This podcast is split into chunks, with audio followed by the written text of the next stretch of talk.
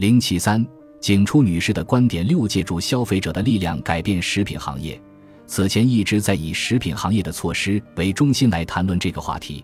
但我认为，无论措施、销售机会理论还是三分之一法则，其本质都是在顺应顾客，也就是消费者的意愿。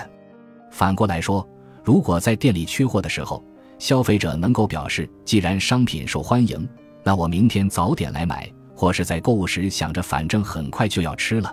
继而选择货架上靠前的商品，那么食品行业也一定能感受到消费者意识的变化。此外，我还希望消费者能了解到，食品行业废弃食品所产生的成本，其实依旧要由我们承担。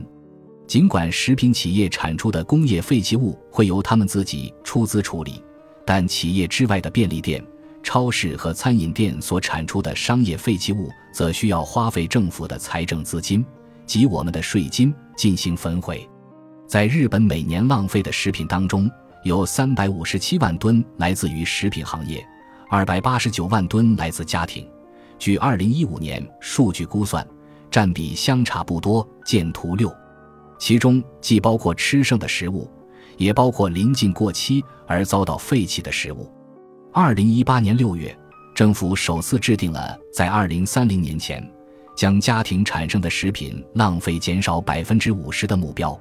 如果每一位消费者都能将珍惜食物的观念牢记于心，对减少食品浪费来说将会产生重大意义。